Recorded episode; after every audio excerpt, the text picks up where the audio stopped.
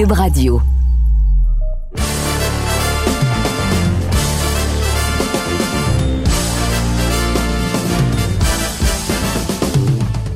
Monsieur Amber. Monsieur Cassavant, ça va bien?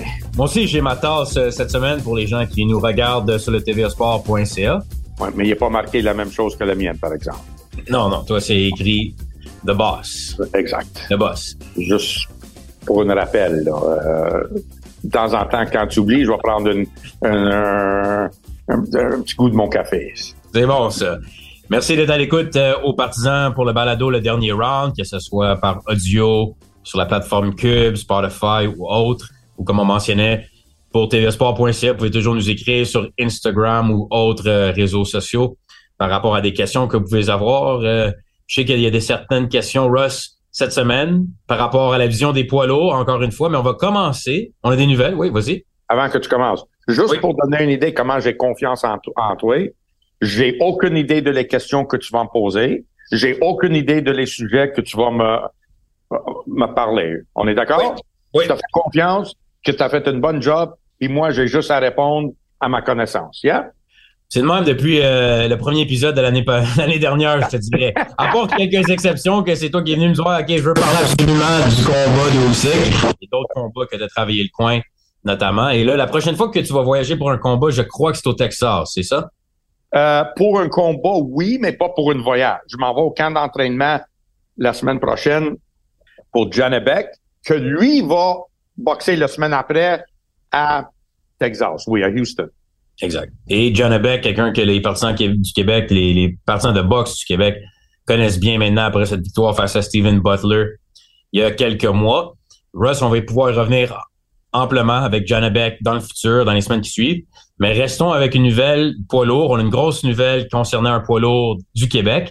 Mais on a également un suivi à faire parce que la semaine dernière, le premier sujet était, c'est la première fois qu'on se parlait depuis plusieurs mois, de discuter de Usyk et le potentiel de lui contre Tyson Fury. Et la semaine prochaine, la semaine dernière, pardon, tu as mentionné comment que c'était, selon toi, comme tu mentionnes depuis plusieurs mêmes années, tu ne crois pas au combat tant aussi longtemps que les deux hommes sont dans le ring un contre l'autre. Oui.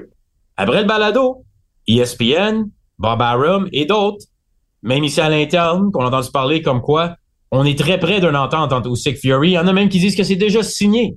Qu'est-ce que tu réponds? Aux affirmations que Fury Usyk est signé?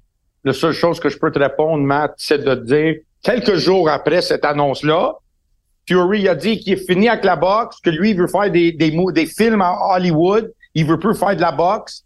Puis Carl Froch lui a bien attaqué fortement pour dire que tu, tu, ne conduis pas comme un, champion, le, le champion du monde euh, des poids lourds. Donc, lequel tu crois?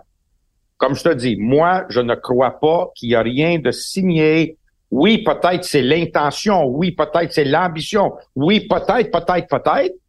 Mais jusqu'au temps, même je, ne le créerai pas quand ils vont dire que c'est signé, OK, conférence de presse.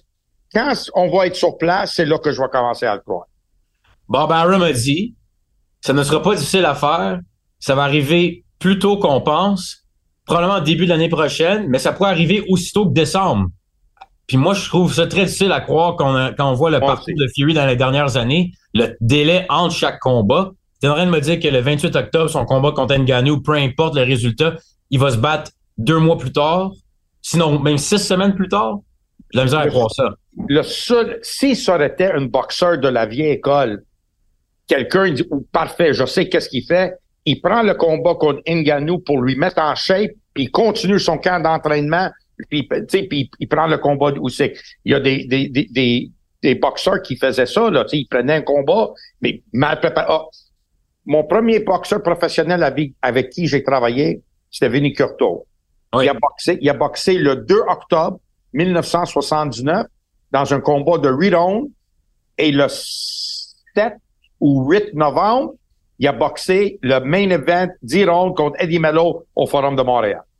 Il a pris le combat de Marciano Bernardi. On est, on est parti deux jours, je pense le soir même, après le combat, pour aller à Saint-Adèle au camp d'entraînement. On a resté là jusqu'à la dernière semaine de, de octobre, puis on est revenu à Montréal pour le combat contre, euh, contre Eddie Mello. Donc, il y a des boxeurs qui faisaient ça d'avant.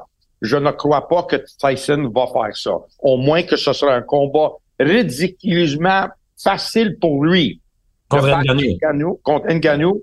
Puis il dit, crème, je suis en shape, là. Je, suis déjà en shape, je vais continuer mon entraînement. Oui, je prends Usyk. Mais là, à ce moment-là, Usyk n'est pas à l'entraînement. Donc, j'ai la difficulté à croire qu'il va attendre. Usyk va attendre euh, le, fin octobre. Puis peut-être ça, c'est le plan dans, dans le tête de, de, Fury, parce qu'on sait quelle sorte de homme qu'il est. Il va dire, OK, mois de décembre, je prends euh, Usyk. Oui, mais c'est en six semaines.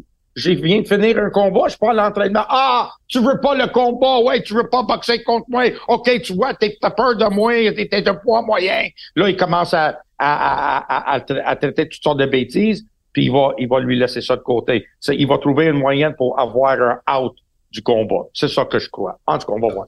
OK, mais est-ce que tu as pu parler avec Usyk depuis le balado de la semaine dernière? Malheureusement, non, ma. Puis je lui dois un appel. J'ai dois un appel à, à Krasiuk aussi. Euh, comme tu le sais, on est très occupé au bureau. J'ai même pas eu chance de. Non, c'est correct. Mais je, vais, je devais demander parce que si euh, un ou l'autre ne t'a pas appelé non plus pour dire réserve telle date, non. tu t'en vas en Arabie Saoudite pour un combat. Non. Et généralement, qui, quand tu, la nouvelle de Usyk se concrétise, puis il y a un combat, on va regarder le dernier combat qu'Usyk vient d'avoir contre Daniel Dubois qui est la personne qui te contacte pour dire, OK, Russ, voici euh, le combat, voici la date qu'on a besoin en camp d'entraînement? ça dépend. Normalement, on le sait tout en même temps, ou je sais quand est-ce que, comme mettons les combats de Anthony Joshua, on le savait que c'était en négociation. Donc, je restais souvent en communication, soit avec Alex Krasiuk ou avec euh, Aegis, puis on parlait, OK, où est-ce qu'on est rendu? Et donc, Krasiuk, c'est le promoteur de Usyk. Aegis Klimas, c'est le gérant d'Usyk qui a été gérant de Kovalev et autres boxeurs.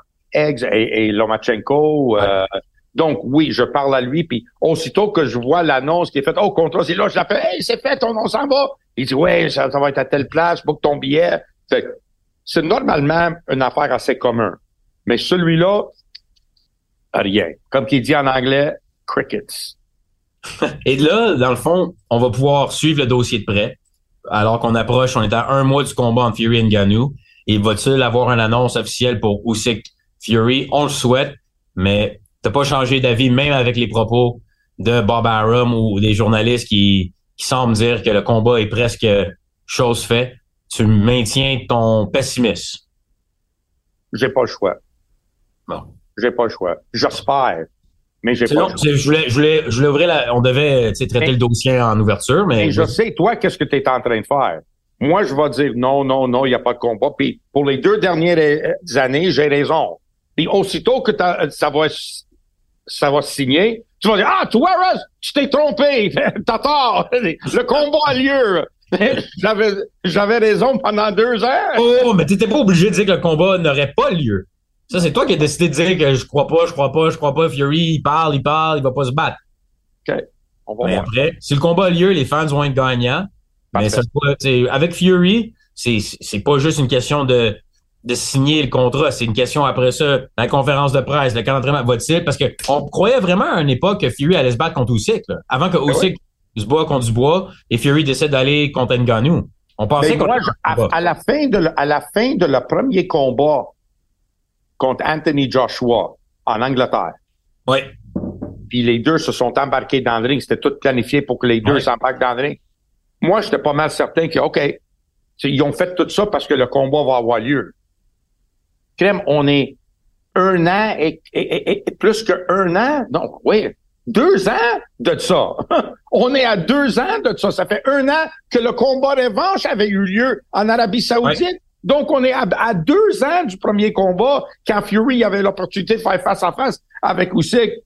Puis ça n'a pas eu lieu. Hmm. Voyons donc, man. Ben, un, un combat de poids lourd qui a été annoncé cette semaine par l'équipe de Fury par rapport à la sous-carte du 28 octobre qui risque d'être une sous-carte complètement en entièreté de poids lourd. Simon Keane, le Grizzly, contre Joseph Parker, l'ancien champion du monde. Un très bon poids lourd. Et on avait parlé également de Makhmoudov, que moi j'étais à Gatineau il y a quoi maintenant, deux semaines, si je me souviens bien, c'est début septembre pour le Gala of the Tiger avec Christian Billy en tête d'affiche. Camille et Stéphane m'avaient parlé que Makhmoudov ferait partie de la carte du 28 octobre également. J'ai essayé de rejoindre Camille avant le balado. On enregistre mercredi soir. Ça va être publié jeudi matin, le balado. J'ai pas de suivi par rapport à Makhmoudov. On n'a pas vu aucune annonce officielle nulle part. Donc, va-t-il pas faire partie de la carte du 28 octobre? Y a-t-il d'autres plans à suivre? Mais Keane face à, euh, pardon, Joseph Parker n'a pas été annoncé par Eye of the Tiger, mais a été annoncé par d'autres sources de promotion autour de l'événement du 28. Et même, je pense, que ça a été officiellement dévoilé par le gérant de Tyson Fury qui a parlé de la carte qui aurait lieu d'autres combats, entre autres Wardley contre euh, Adelaide et d'autres boxeurs euh, poids lourds. donc, c'est quand même intéressant. Je pense que c'est Spencer Brown qui a parlé un peu des combats qui auraient lieu du 28 octobre. Bref, Keane, c'est le plus gros combat de sa carrière de loin. On entend souvent cette expression, mais c'est même pas proche. Et Keane, ce qui est intéressant, c'est qu'il voulait son combat en sous-carte de Beterbiev au mois d'août dernier, mais là, avec le combat de Beterbiev, Callum Smith qui a été reporté au mois de janvier, Keane se ramassait avec aucun combat depuis le mois de mars. Voulait être occupé, voulait boxer, va avoir une chance contre Joseph Parker.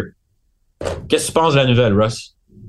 Je pense que c'est un genre de combat que, euh, comme notre ami Mac Ramsey me dit souvent, euh, ça passe ou ça casse. Euh, c'est un euh, un combat qui détermine l'avenir et le futur de, de Simon King. Euh, puis il a choisi un adversaire très difficile, très coriace, très habile, très talentueux euh, en Joseph Parker. Euh, il faut qu'il soit dans la meilleure forme de sa vie, puis il va être obligé de livrer un combat au-delà de ce qu'il a livré toute sa carrière parce qu'il fait face à le meilleur boxeur de sa carrière.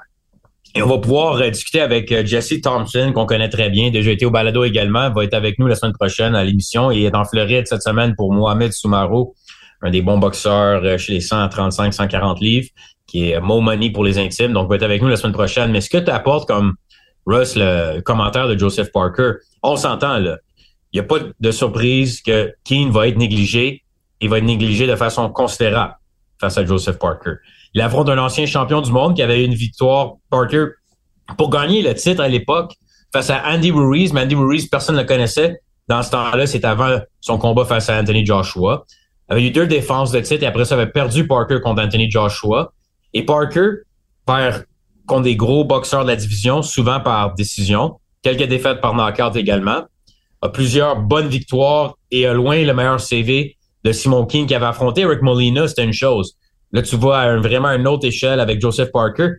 Mais je pense qu'avec Keane, comparé à d'autres dans le passé qu'on avait peut-être précipité une chance vers un combat important, avec le fait que Keane a 34 ans et la bourse potentielle contre Joseph Parker en Arabie Saoudite, c'est, c'est pas un combat, je pense que tu peux dire non. Et là, les arguments au monde tu parlais de Janabek en entrée de jeu. Les gens vont dire, écoute, ça, ça nous fait trop penser à Butler face à Janabek.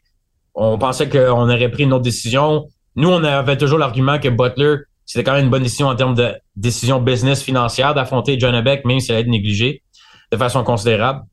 Je sais que Keane, Parker, c'est un adversaire très difficile, mais Parker n'est pas le cogneur comme Deontay Wilder de la division. Frappe fort. Beaucoup des poids lourds au niveau top 10 frappent tout fort. Mais c'est pas celui-là qui est reconnu comme étant la force de frappe One Punch Power, Joseph Parker, comme d'autres de la division sont reconnus pour être. Pas sûr que je suis d'accord avec toi. Non, toi, tu penses que ben, Joseph Parker a 22 victoires pendant 4 en 32 victoires. Mais c'est pas, c'est pas ont quand même une, force de frappe. Mais je veux dire, si Joseph Parker pas à Anthony Joshua, Deontay Wilder en termes de puissance, euh, un coup de poing, là.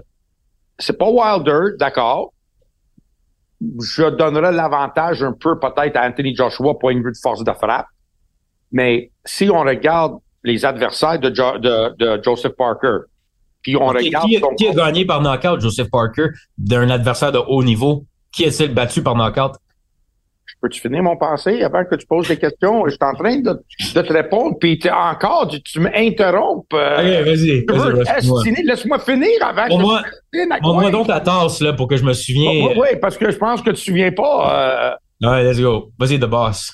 Il a, il, a, il, a, il a gagné une décision je dirais, controversé contre euh, euh, Derek Chisora. il a gagné deux fois contre Chisora. Le premier combat, OK. c'était controversé. Il y a beaucoup, beaucoup de monde qui pensait que Chisora méritait la victoire. Décision partagée. Décision partagée. Le deuxième combat, par exemple, il envoie Chisora à terre, je pense, deux fois dans le combat, le, le faire mal à plusieurs reprises, trois fois, tu vois, mm. trois fois à terre. Il l'a pas arrêté, oui, d'accord. Mais ça te montre à quel point Chisora, il va pas au terre facilement, Chisora. Combien de fois que Chisora il est allé au terre contre, contre Tyson Fury? Pas souvent. Si... Hein? Zéro. dernier en combat. trois combats, il n'a jamais été au plancher contre Fury? Dernier combat, j'ai Ah, dernier. Dernier, dernier combat, il n'a pas été au plancher. Ouais. Euh, donc, tu sais, tu dis, force de frappe. OK, peut-être c'est pas Wilder, mais quand même une force de, frappe très respectueux, avec une, technique aussi de grande habileté qui compte aussi. Donc, quand tu envoies des coups de poing comme il faut, qu'est-ce que tu manques en force de frappe? Tu, tu récompenses avec euh, bon timing, de bonne vitesse, de pogner le, ton adversaire comme il faut, qui, qui peut-être euh, fait une petite balance euh, que, que ça augmente un peu ta force de frappe. Donc, euh, tu sais, je pense pas que King pourrait penser que euh, Fury, ah, excuse-moi, Parker, c'est quelqu'un qui n'a aucune force de frappe. Ce n'est pas vrai. J'ai pas dit aucune, mais je veux s'il avait affronté même un Louis Ortiz, la division des, des gars qui sont plus reconnus en étant un, un one-punch knockout que Joseph Parker. Mais revenons sur une chose, parce qu'il y a des gens qui vont commencer à dire, bon, encore une fois, Mathieu, tu fais est un cheerleader pour certains boxeurs du Québec. Eye of the Tiger. Qui qui dit ça? Qui qui dit ça? C'est pas vrai, ça. Bon, merci. On Et là, quand là-dessus, euh, à contre Parker, Parker qui est présentement classé huitième selon le Ring Magazine, qui est pas une organisation officielle, mais qui ont souvent des classements qui ont beaucoup de bon sens. Je regarde Joseph Parker, puis Keane, puis j'essaie aussi de regarder la perspective d'un entraîneur, et je vais pouvoir demander la question à Jesse la semaine prochaine, mais toi, Russ, quand tu avais eu le combat Otis Grant, Roy Jones, tu savais très bien que ça allait prendre une performance je veux pas dire miracle, mais une performance vraiment spectaculaire. Tout devait s'enligner pour battre le Roy Jones à l'époque qui affrontait Otis Grant. Miracle, c'était un bon mot. Donc, c'est quoi la mentalité durant le camp d'entraînement, la préparation quand tu arrives dans un combat que toi-même à l'interne, tu sais, wow, t'affrontes quelqu'un qui, est vraiment pas évident, là? Écoute, je peux pas parler pour, euh, pour King, malgré que j'ai certaines pensées moi-même, mais je peux parler avec 100% euh, vérité et conviction de qu'est-ce qu'on avait pensé quand on a signé le contrat pour boxer contre Roy Jones. Otis, il était champion du monde à 160 livres. On a eu l'opportunité de boxer contre Roy Jones à 100, pour le titre 175, mais on avait signé le contrat à 172. Quand même, deux catégories plus hautes, OK, que le nôtre. Notre pensée derrière ça, c'est que c'était une opportunité de faire dans un combat, qu'est-ce que peut-être aura pris trois combats à faire dans la division des poids moyens à 160 livres. On n'a jamais eu la chance de faire les gros combats payants, que ce soit contre les Wallets, Luca, etc. ici à Montréal. On n'a jamais eu cette opportunité-là. On était sa route, fallait gagner contre Ryan Rhodes en, en, Angleterre, fallait battre contre euh, euh, comment il s'appelle? Bradley à, à, Vegas. Tu sais, Otis, n'y avait pas une maison. On avait une opportunité de boxer pour quatre fois l'argent qu'on n'a jamais gagné dans notre carrière face à Roy Jones. Fallait qu'on prenne cette opportunité-là.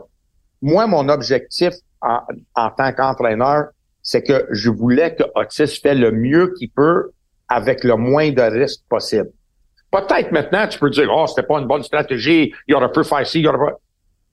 Roy Jones, à l'époque, était un des plus grands boxeurs de l'histoire de la boxe. Pas de la semaine, pas de la dernière année, pas de le dernier, dernier dix ans, de l'histoire de la boxe. Puis je suis un réaliste aussi. Il était un boxeur à 175 livres. Otis, il était un 160 livres. Moi, mon objectif était que Otis performe le mieux qu'il peut et le, le, faire la meilleure performance qu'un adversaire a fait jusqu'au date contre Roy Jones. Et je pense qu'on a, on a réussi à quelque part à faire ça, d'aller jusqu'au dixième round, de se ramasser du plancher puis continuer le combat, de faire manquer des, faire manquer. Je pense pas jusqu'à ce point-là, je suis pas sûr qu'il y avait un boxeur qui a fait manquer autant de coups de poing que Otis a fait manquer à, à Roy Jones. Est-ce qu'on a gagné? Non. Mais on a sorti de là intact et prêt à défendre notre titre des poids moyens. Et de mémoire, c'est toi qui avais lancé la serviette. Oui, j'ai arrêté le combat au dixième round. C'était le, je crois, le troisième chute au plancher de, de, de Otis. Puis j'ai dit, OK, on s'est rendu au dixième, pas pire pour un gars de 160 livres qui est rendu contre le meilleur, un des meilleurs boxeurs. J'ai arrêté le combat. Oui, est-ce qu'Otis pourrait, pu continuer? Oui. Est-ce que Roy aurait essayé pour le knockout? Oui. Pour moi, c'était assez. On pouvait pas gagner le combat. On avait 10 rondes à gagner le combat, on l'a pas fait, puis il est allé au plancher trois fois. Et j'ai pris cette décision-là. Malheureusement, parce qu'on sait jamais qu'est-ce qui se passe. Otis a subi un accident, un grave accident de voiture quelques mois plus tard où il a failli perdre sa vie. Mais si cet accident n'arrive pas, il est encore champion du monde à 160 livres. Il et maintenant avec plus de visibilité et de, de of course, of course, of course. Donc c'est c'est ça qui je pense pour ça aussi il faut comprendre l'aspect business parce que moi des fois ce qui je trouve plate et ça vient souvent des commentaires des, des, gens qui ne sont pas dans le milieu de la boxe mais qui sont des partisans ont droit à leur opinion ils croient que Keane, on dirait quasiment qu'ils veulent que Keane perde de façon spectaculaire contre des poids lourds, puis ils disent, ah, vous l'avez dit, Keane, vous l'avez dit, c'est pas un champion du monde, c'est pas un champion.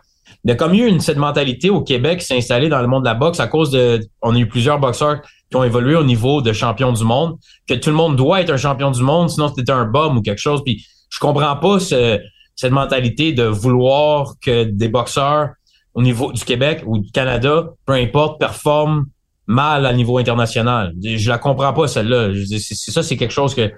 C'est pour ça que dis que King, pour aller contre Parker, pouvait bien dire, ah, il n'y a pas de niveau. mais c'est une question aussi intelligente en termes de est à l'âge qui est, de prendre une visibilité et que même s'il perd le combat, moi, je pense après, il peut revenir puis y avoir des combats importants au Québec, que ce soit contre Alexis Barrière de ce monde ou autre. Ça, c'était le deuxième partie de ma réponse. Ma, désolé pour avoir pris tant de temps pour expliquer l'affaire avec euh, avec euh, Otis Grant. Mais euh, pour pour revenir à ta question, pour moi le plus important, c'est que Keane démontre une solide performance de classe mondiale face à un boxeur de classe mondiale. De se faire déclasser puis dérancher puis ça, ça peut être grave pour son De se faire quoi? Dérancher? Dérancher, c'est une mot de Samuel Decari. C'est encore pire. c'est un c'est pire. pire. Ouais. Euh, il peut pas permettre ça pour son carrière. Mais sans lui mettre trop de pression sur lui, juste y aller là puis montrer qu'il mérite d'être parmi les meilleurs au monde, ça va ouvrir des portes pour lui pour d'autres combats contre d'autres boxeurs poids lourds de classe mondiale, qui veut dire d'autres meilleurs boss. Ouais. C'est ça qui est le plus important. Puis, oui, il risque de perdre. Oui, il est le négligé. OK. Mais il a juste à bien performer. Il a juste à bien performer, puis il va avoir un combat contre Jared Anderson, contre tout, je sais pas, tous les, les, aspirants qui sont là. Si, si, c'est quelque chose qui lui tente. Il faut voir. faut voir l'allure du combat. On va voir pour la suite des choses. Mais je pense que pour lui, le, négatif de vouloir boxer en sous au mois d'août sur un gros combat de BF Callum Smith face à son meilleur adversaire en carrière contre euh, Guido et le nom de famille m'échappe. Mais oui. Là, maintenant, le combat est retardé euh, jusqu'au mois de janvier. Il décide d'être actif. Et là, l'opportunité contre Joseph Parker, c'est quand même un, aspect positif pour la carrière de Simon Keane. Et j'ai hâte de voir le reste pour la suite des choses parce que t'as pas eu plus de nouvelles que moi par rapport à ce qui se passe avec Mahmoudov. Non, non plus. Bon, donc à suivre.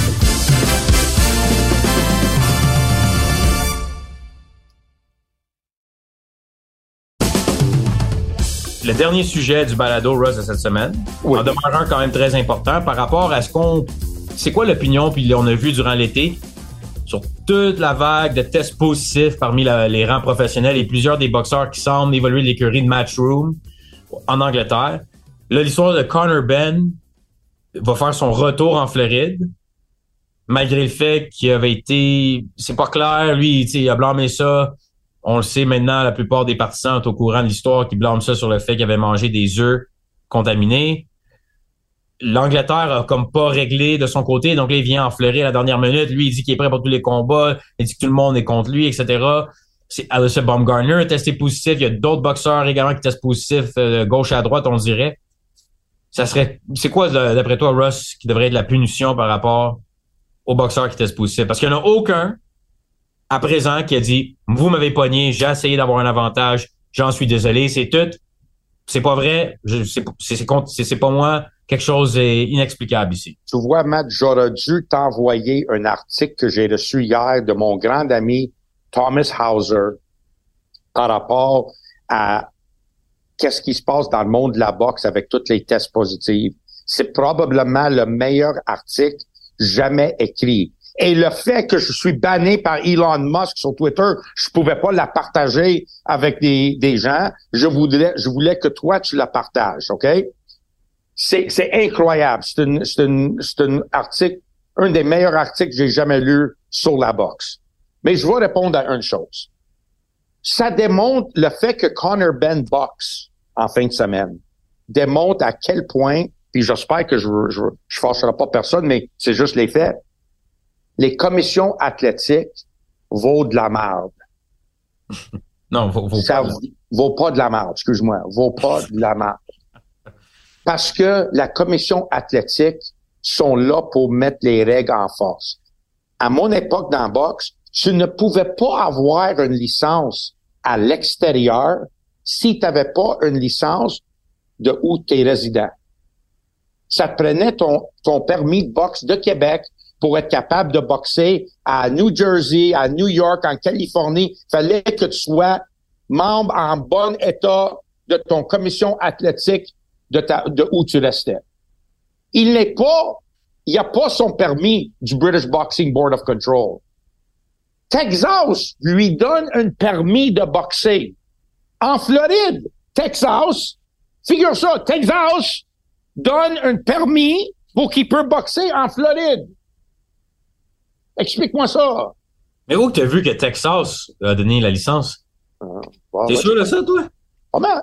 OK. Parce que moi, j'avais, moi, j'avais pas, j'avais pas compris cet aspect-là de l'histoire, mais c'est plus aussi Ouais. au sens large de, à cause qu'il n'y a pas une commission générale, une association générale de la boxe. C'est ça? C'est un peu le free-for-all, si on veut, en- Ben ouais. par rapport à les règlements, les règlements. Parce que, mais souvent, une suspension d'une commission athlétique par Vegas, on va dire, par rapport après une défaite ou whatever, les autres commissions sont d'accord.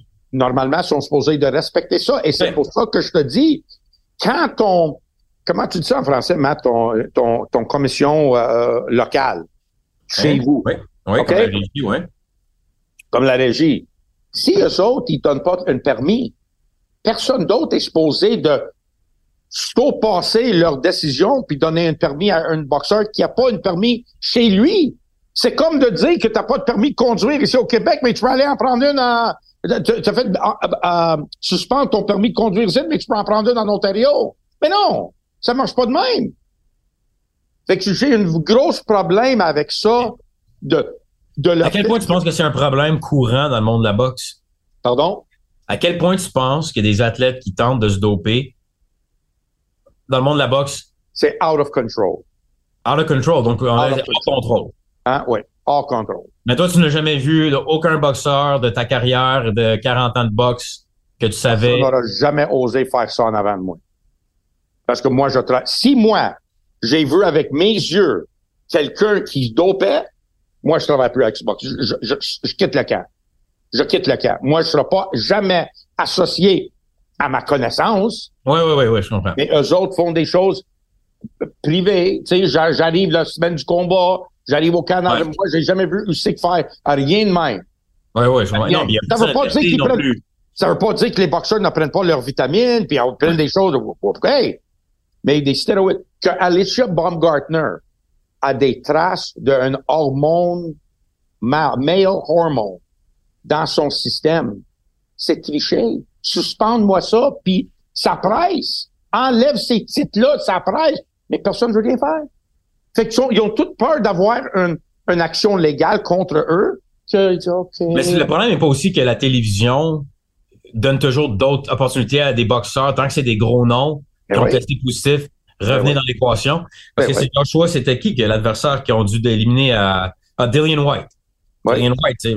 Mais après ça, le monde disait, ah, remplacer Dillian White par Jarrell Miller. Ouais, ouais. Mais vous n'avez pas compris quelque chose, vous autres. Le Miller Ouais. s'est testé il y a plusieurs années positif Ben ouais.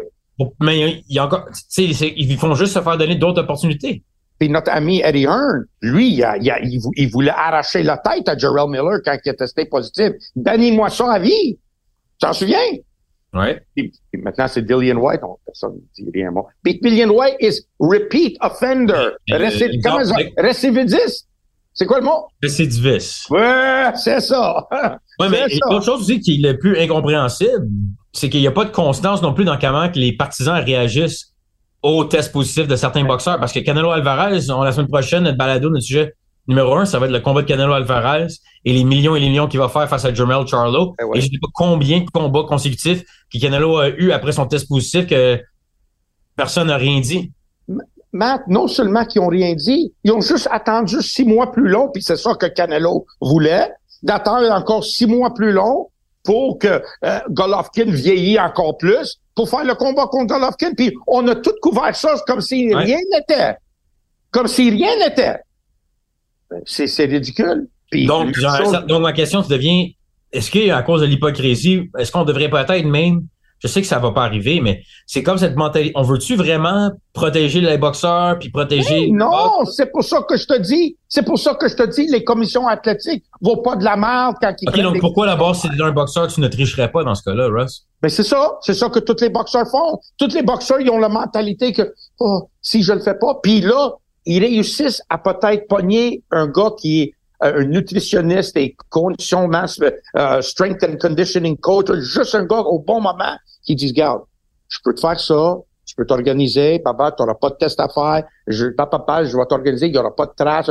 Puis le boxeur, finalement, dit, oh, OK, parfait, je vais faire ça. Attends, mais il y a beaucoup de boxeurs aussi qui sont testés par VADA, qui est présentement probablement l'association, l'agence que les tests les plus avancés pour détecter les tricheurs potentiels. Il y en a beaucoup qui passent le, test, ils n'ont aucun problème. Je me souviens de Nonilo Donner, c'est un des premiers à l'époque, qui se faisait tester régulièrement de façon aléatoire, n'a jamais testé positif.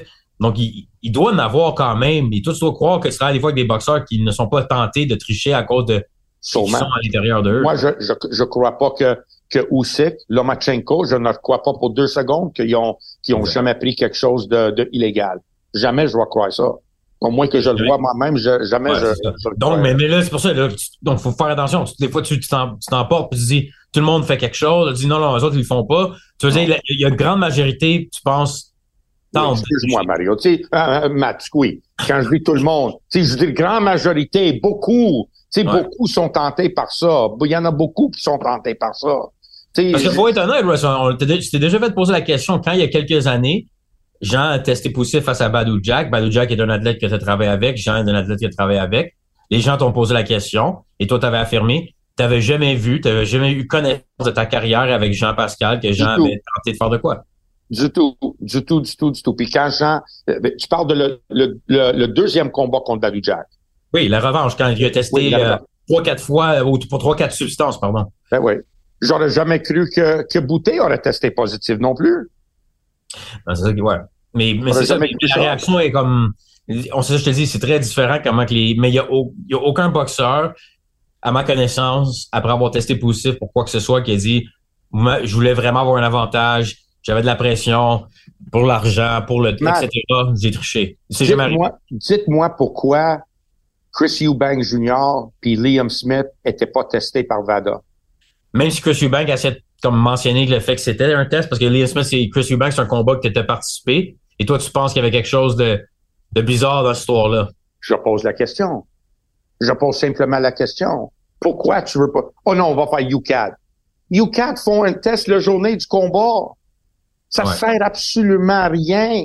C'est durant la période d'entraînement qu'il faut que tu testes ça. en tout cas, moi, je trouve ça tellement cheap que où le boxe est rendu. Puis peut-être pas juste la boxe. Tous les sports, comment la drogue est rentrée, les performance enhancing drugs, quelle différence que ça peut faire. Euh, puis je sais, l'exemple qu'on donnait souvent quand on parlait de baseball puis Barry Bonds, la différence, oui, un gars qui claque jamais de circuit, il deviendra pas un gars qui va commencer à claquer de circuit.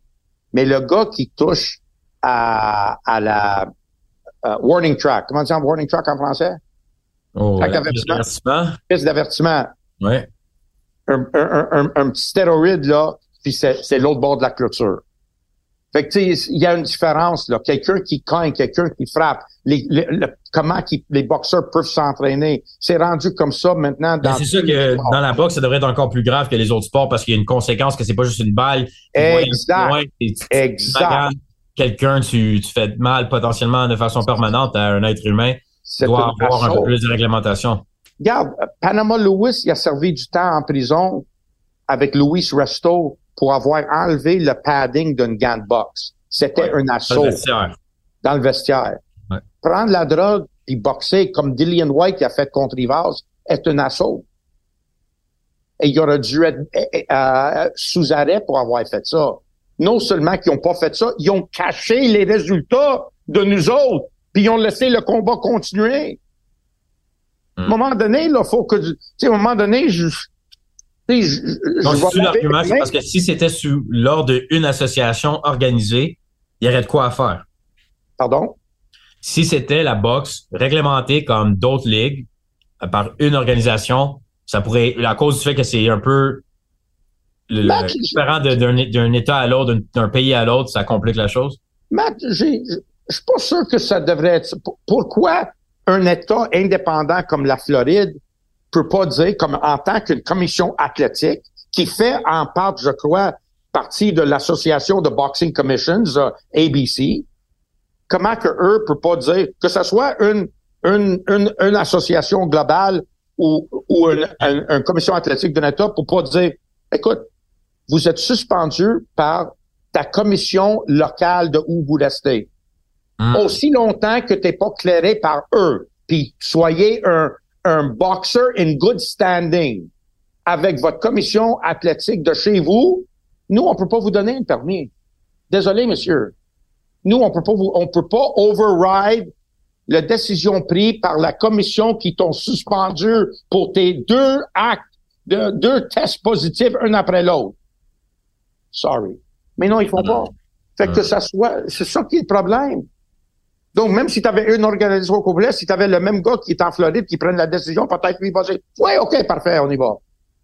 Et c'est pour ça que ça pourrait pas marcher parce que il y a jamais deux commissions qui vont être en d'accord avec quelque chose. Tu sais, tu vois toujours une commission. Oh non, non, moi, je pas. Parce qu'on voit le- le- le- l'exemple parfait maintenant. British Boxing Board of Control dit non. Il y aura pas, pas de licence. Il n'est pas clairé son nom. Floride dit, on s'en fout de qu'est-ce que British Boxing Board of Control dit. On lui donne un permis. On lui laisse boxer. Texas dit, on lui donne Et un les permis. promoteurs de la télévision n'est pas mieux non plus. Mais non plus. Puis, puis, puis euh, Eddie Hearn continue à dire He's been cleared. He's been Ouais. cleared to fight. He's been cleared to fight. Par qui? Par qui? Ouais, mais puis Eddie Hearn, quand c'était Dillian White contre Joshua, Joshua étant son boxeur qui rapporte le plus d'argent, Ben là, il était vraiment tout de suite Ben Dillian ouais. White, oublie ça. Connor Ben, il fait de l'argent pour Eddie Hearn, là. Écoutez, ouais. c'est plus clair que ça. C'était, il a mangé quelque chose de contaminé. Ben, il a fait ça. son temps, let's go. Exact. Donc, c'est Puis ça quand, aussi. puis quand c'était Dillian White contre Rivas, Rivas c'était pas Exact. un de ses boxeurs. Mais Non. non, on va cacher ça, on va rien dire. euh, on va rien dire maintenant, là, tranquille, ça tranquille, puis après le combat. OK.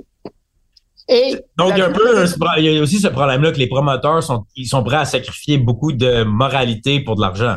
Même même les même les sanctioning bodies sont faits. WBC, ils ont pas ils ont pas déclaré le combat no contest.